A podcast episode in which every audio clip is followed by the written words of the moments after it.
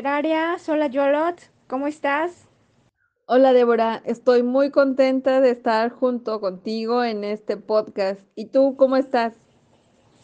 Pues fíjate que también estoy muy contenta y muy emocionada porque este es nuestro primer episodio del podcast del Club de Lectura Brujas Literarias.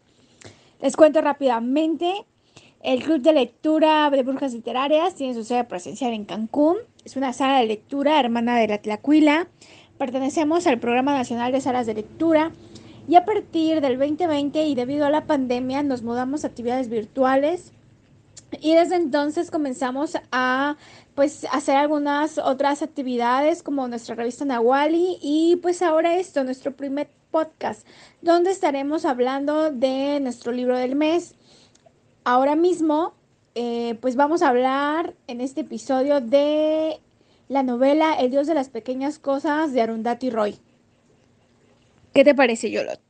Me parece estupendo, Débora porque es una obra que ha sido súper vendida con más de 8 millones de ejemplares en todo el mundo y ha sido traducida a más de 47 idiomas. Fue publicada en 1997 y fue acreedora al Gran Premio Booker. Wow, pues realmente se escucha imperdible. Eh, yo la leí, ya la leí una vez, pero bueno, es de esas novelas que se antoja darle unas cuantas releídas porque está llena de detalles. Entonces, bueno, pues he ahí los resultados de los datos que mencionas. Antes de comentar cualquier otra cosa, Débora, quiero decirte que Arundhati Roy nació en Shillong, India, en 1959. Ella es arquitecta, periodista y bueno, además ha escrito guiones de cine y además ha actuado en dos películas. Y bueno, por su literatura y activismo, ha ganado diferentes premios. Mira, por ejemplo, el Premio Paz de Sydney, el de Lanan a la Libertad y Cultura, y bueno, ya el mencionado eh, Premio Booker. Ya, pues aparte de esos datos que nos compartes, la verdad es que a mí me llama mucho la atención que Arundhati también sea actriz. Entonces, yo que soy fan de Bollywood, bueno, te aseguro que después de este podcast me voy a buscar cuáles son sus películas y me pongo a verlas. Y seguramente va a haber algunas brujas que también quieran comentar sobre las películas de Arundhati. Sí, por favor, cuando tengas la oportunidad nos platicas de las películas donde actuó nuestra querida Arundhati Roy. Para continuar, pues decidimos compartirles un pequeño fragmento de la novela y de ahí, bueno, pues hablar de algunas temáticas que nos han parecido interesantes. Por supuesto, esto no descarta ningún tema del que a, que a ustedes les haya llamado la atención o que también quieran comentar. Así que, bueno, pues vamos a escucharlo. Cuando era pequeño, Beluta iba con Pelia Papen a la entrada de servicio de la casa de Ayemen, a llevar los cocos que arrancaban de las palmeras de la finca. Papachi no permitía que los paravanes entraran en la casa. Nadie lo hacía. No se les permitía tocar nada que los tocables pudieran tocar. No se lo permitían lo de las castas hindúes ni lo de las castas cristianas. Mamachi les contó a esta y a Rael que se acordaba de la época en que siendo niña los paravanes tenían que retroceder de rodillas, borrando sus huellas con una escobilla, para que los brahmanes o los cristianos sirios no se volvieran impuros al pisar sin querer sus pisadas. En tiempos de la niñez de Mamachi no se permitía a los paravanes, igual que a los demás intocables, andar por la vía pública, ni cubrirse la parte superior del cuerpo, ni usar paraguas. Cuando hablaban tenían que taparse la boca con la mano, para evitar que su aliento contagiase su impureza a aquellos a quienes dirigían la palabra.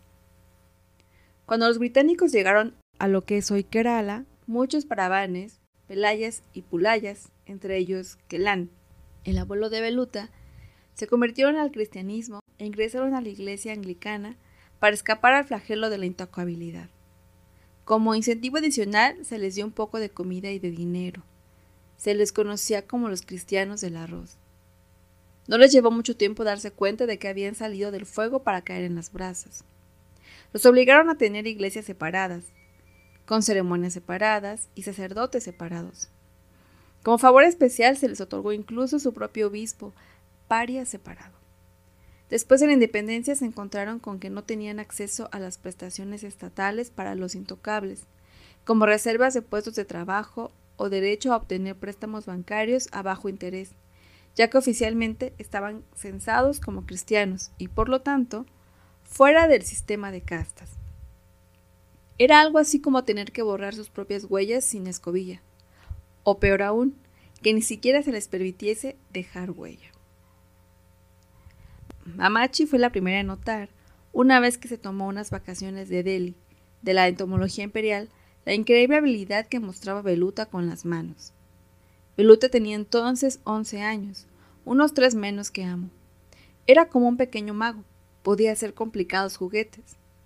Molinos de miniatura, sonajeros, joyeros diminutos, con cañas secas, así como barquitos pequeños con troquitos de tapioca y figuritas con semillas de anacardo. Se los llevaba a Amo y se los ofrecía sobre la palma de la mano, como le habían enseñado para que no tuviera que tocarlo al cogerlos. Aunque era más joven que ella, la llamaba Amukuti, pequeña Amu.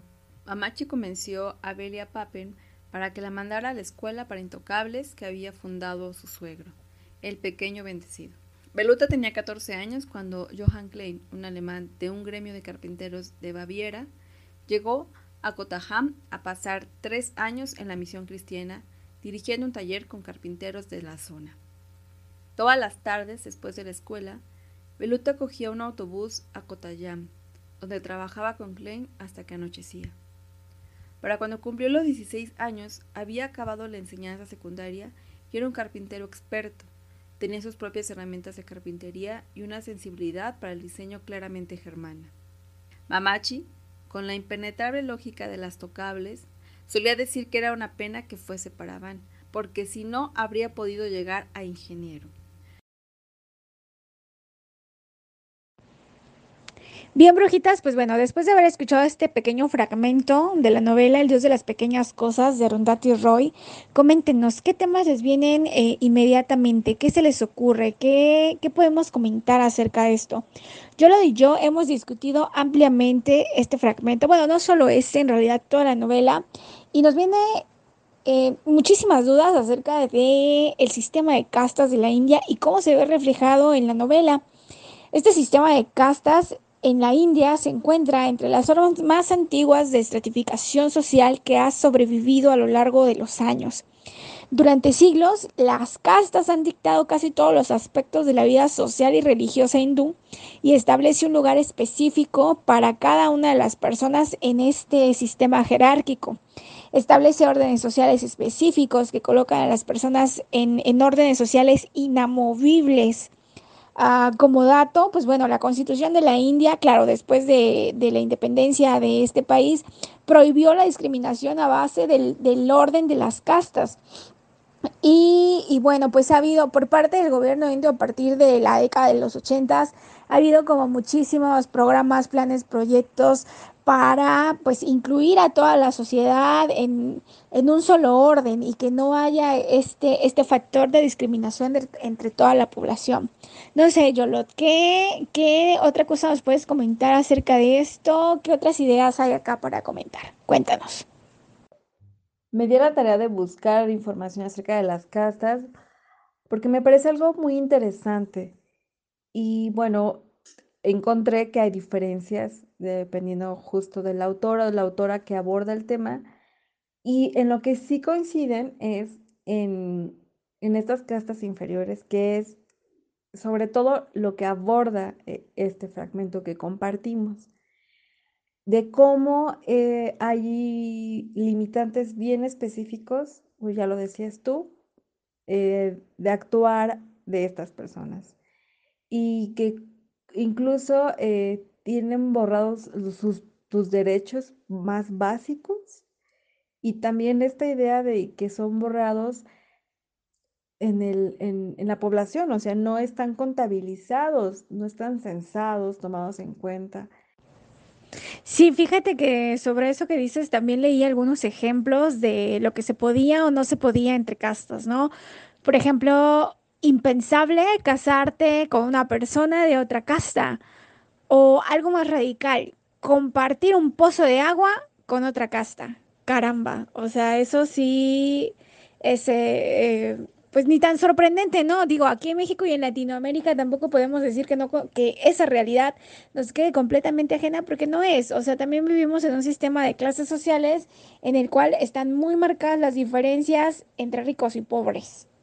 Sí, claro, eso que dices también me trae a cuenta la situación que, viven las mujeres en, en esta novela, pues, que, que nos muestra Arundhati, que nos muestra Arundhati, y que también pues viven muchas otras mujeres en muchos otros contextos en, un, en una situación completamente globalizada y además pues eh, estructural de, la situación de las mujeres.